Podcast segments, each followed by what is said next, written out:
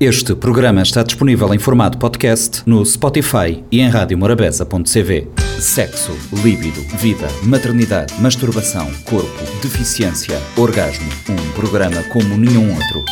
O G da Questão, com a jornalista Lourdes Fortes e a antropóloga Celeste Fortes. O G da Questão, terça-feira, 10h30 da manhã e 4 h quarto da tarde.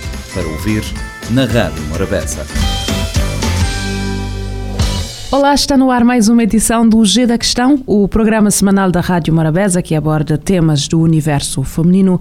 Estamos a falar sobre gordofobia no feminino, um tema que vem já da semana passada temos como convidada Agnes Arruda, que é jornalista e investigadora. Como é habitual no estúdio, está sempre a antropóloga Celeste Fortes. Celeste, vamos reiniciar esta conversa com uma questão que ficou da semana passada. Olá, Milu. Olá, Agnes. É, é Agnes, na, na, semana passada nós ficamos, eh, o G da questão terminou com essa questão da, dessa relação muito próxima e, e que é muito visível para nós, sobretudo na academia e no ativismo a partir da academia, que é essa ligação entre a sociedade patriarcal e machista e o capitalismo e, e, um, e as questões do, do corpo, que, dos corpos que pertencem ou não. Então eu queria retomar essa questão contigo para nos explicares como é que se pode fazer essa relação entre essa pressão estética para um corpo magro e, e estarmos a viver todos essa onda do capitalismo. Perfeito. Primeiro, oi Milu, Celeste, toda a gente que escuta a gente por aqui no G da Questão. Nas, no, no, sistema capitalista, vou, eu vou tentar explicar de uma maneira bem, bem objetiva e simplificada. No sistema capitalista, o, a finalidade de toda operação comercial é o lucro, né? Então, a gente, quanto à acumulação do lucro, acumulação dessa riqueza. Quando a gente fala de, de produção de bens de consumo, a gente tem também uma outra característica que é essa produção em massa, essa produção em série. Uh, isso acontece para tudo que a gente possa pensar. Tudo aquilo que é produzido em maior quantidade tem o seu, o seu custo de produção unitário diminuído. Né? Então, quanto mais eu produzo, mais barato fica o meu custo de produção, maior é o meu lucro na venda desse produto, desse objeto, dessa roupa, seja lá o que for. Então, para que eu possa vender essas coisas produzidas em larga escala, eu preciso que as pessoas que compram essas coisas também sejam padronizadas. Porque eu vou vender cama essas camas elas precisam ser todas iguais para que o custo de produção seja pequeno e o lucro seja maior. Isso serve para cama, para porta, para roupa, para carro, para banco, para qualquer coisa. Né? Então eu vou padronizando o produto e com isso eu preciso padronizar quem está consumindo.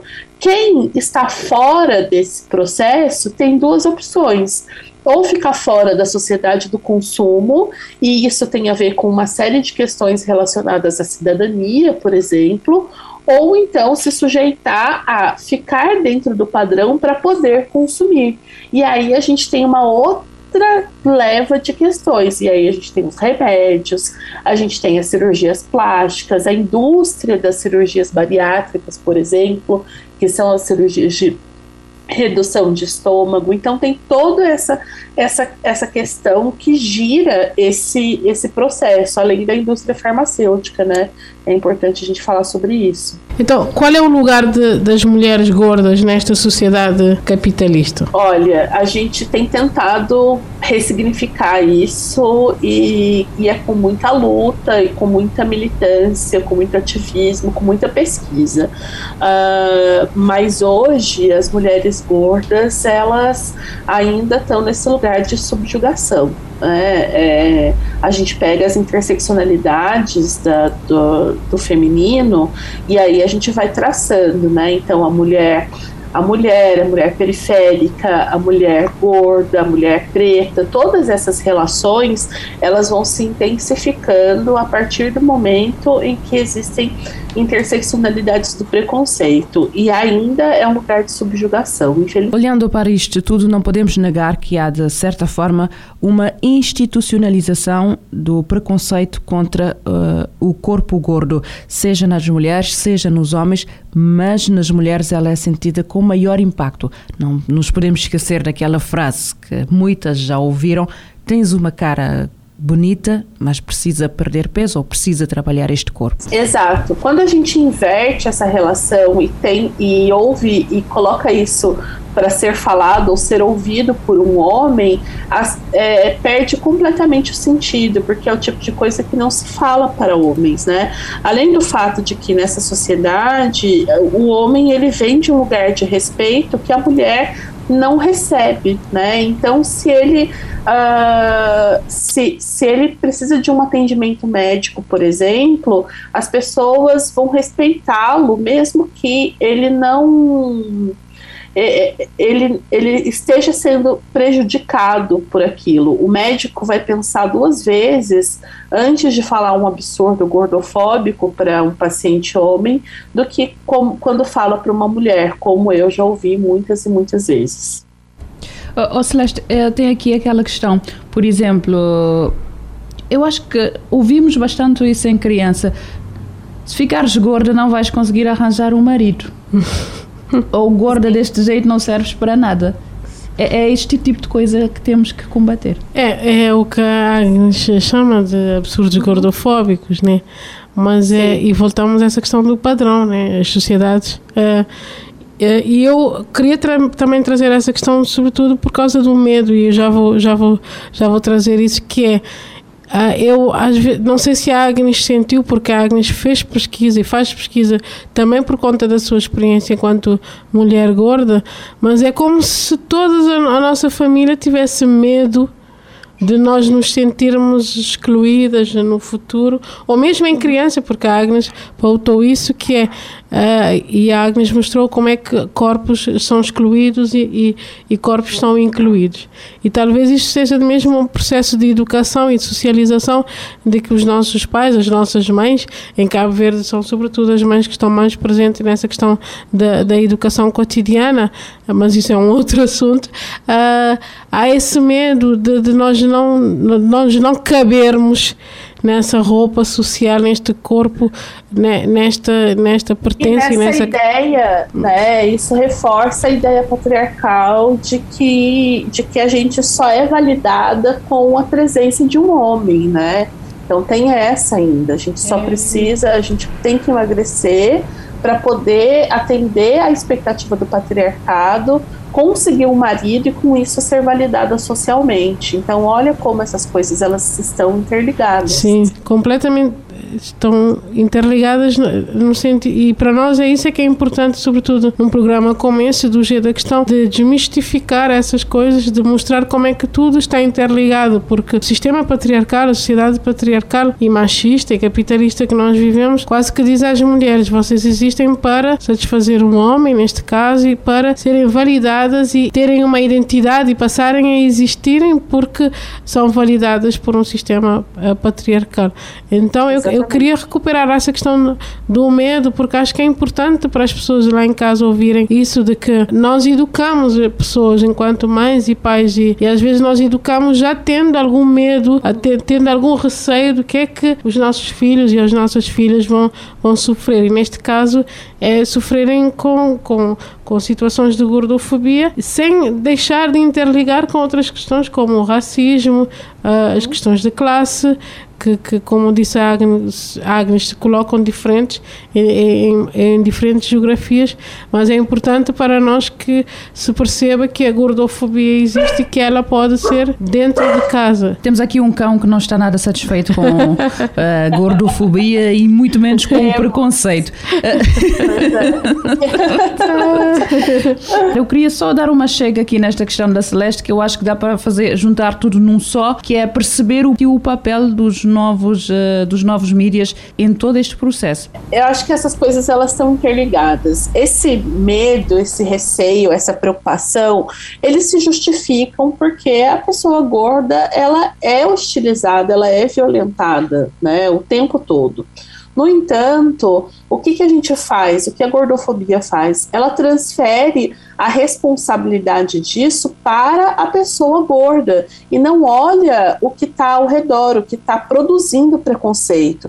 Então a vítima se torna a culpada e a responsável por não sofrer o preconceito, quando na verdade essa preocupação deveria nos fazer olhar para quem está produzindo e reproduzindo esse preconceito. E nisso a gente tem a, as instituições socializadoras e a gente tem a mídia, né, que reforça e reproduz estereótipos o tempo todo, fazendo com que essas pessoas continuem sendo violentadas, continuem sendo hostilizadas. Então, é, é, é todo um ciclo né, de relações da, do preconceito, da violência. Esta é uma questão que tem impacto tanto na saúde mental de quem sofre o preconceito, de quem é excluído do grupo, mas também acaba por ter uh, impacto nas relações amorosas. A gente volta à dinâmica do patriarcado, né, Milu? Porque o, quando a mulher não atende às expectativas do patriarcado sobre ela, uh, ela acaba tendo que fazer uma série de concessões para se manter numa relação uh, e assim ser validada socialmente. Isso dentro dessa lógica patriarcal que a gente está analisando criticamente, né? A partir disso, a gente tem a mulher gorda fazendo concessões para se manter em determinadas relações, ou seja, ela está mais suscetível a relacionamentos abusivos, ela está mais suscetível a fazer coisas contra a sua vontade. Tem um estudo que associa, por exemplo, o quanto as mulheres gordas têm mais dificuldade em negociar com seus parceiros o uso do preservativo, uma vez que existe também um consenso de que ninguém quer ficar com uma mulher gorda e por isso é como se estivesse fazendo um favor. Então, a, a mulher que aceite as, as imposições do homem para se manter nessas relações. Então tem tudo isso. Como se ela não fosse digna de respeito, de carinho, de afeto. Ela tá ali só para satisfazer as necessidades do homem. É, Agnes, as conversas aqui no G da questão passam rápido, mas não queríamos terminar sem então perguntar-te, eh, enquanto investigadora e ativista, que estratégias é que achas que, que se deve adotar para trazer a gordofobia para o espaço espaço público de debate enquanto violência de género, enquanto uma forma de violência e combater os seus impactos. Passos como este do G da Questão são fundamentais. Cada vez mais a gente tem atingido outras pessoas com a discussão, outras pessoas com, com a pesquisa, com a militância, mas isso tem sido feito com muita com muita luta e muita resistência de quem sofre esse preconceito todos os dias, sabe? É, é, então acho que as pessoas que não são que não são gordas, elas também precisam se engajar nessa luta e precisam ser aliadas, abrindo esses espaços nas instituições, principalmente. Então, a gente precisa falar disso dentro de casa, a gente precisa falar disso na escola e a gente precisa de políticas públicas que garantam acessos, que garantam que as pessoas gordas tenham os seus direitos é, é, é garantidos de fato, que assegurem isso. E terminamos assim mais uma edição do G da Questão. Voltamos para a semana. Até lá. Sexo, líbido, vida, maternidade, masturbação, corpo, deficiência, orgasmo. Um programa como nenhum outro. O G da Questão, com a jornalista Lourdes Fortes e a antropóloga Celeste Fortes. O G da Questão, terça-feira, 10h30 da manhã e 4 h quarto da tarde. Para ouvir na Rádio Morabeza. Este programa está disponível em formato podcast no Spotify e em radiomorabeza.cv.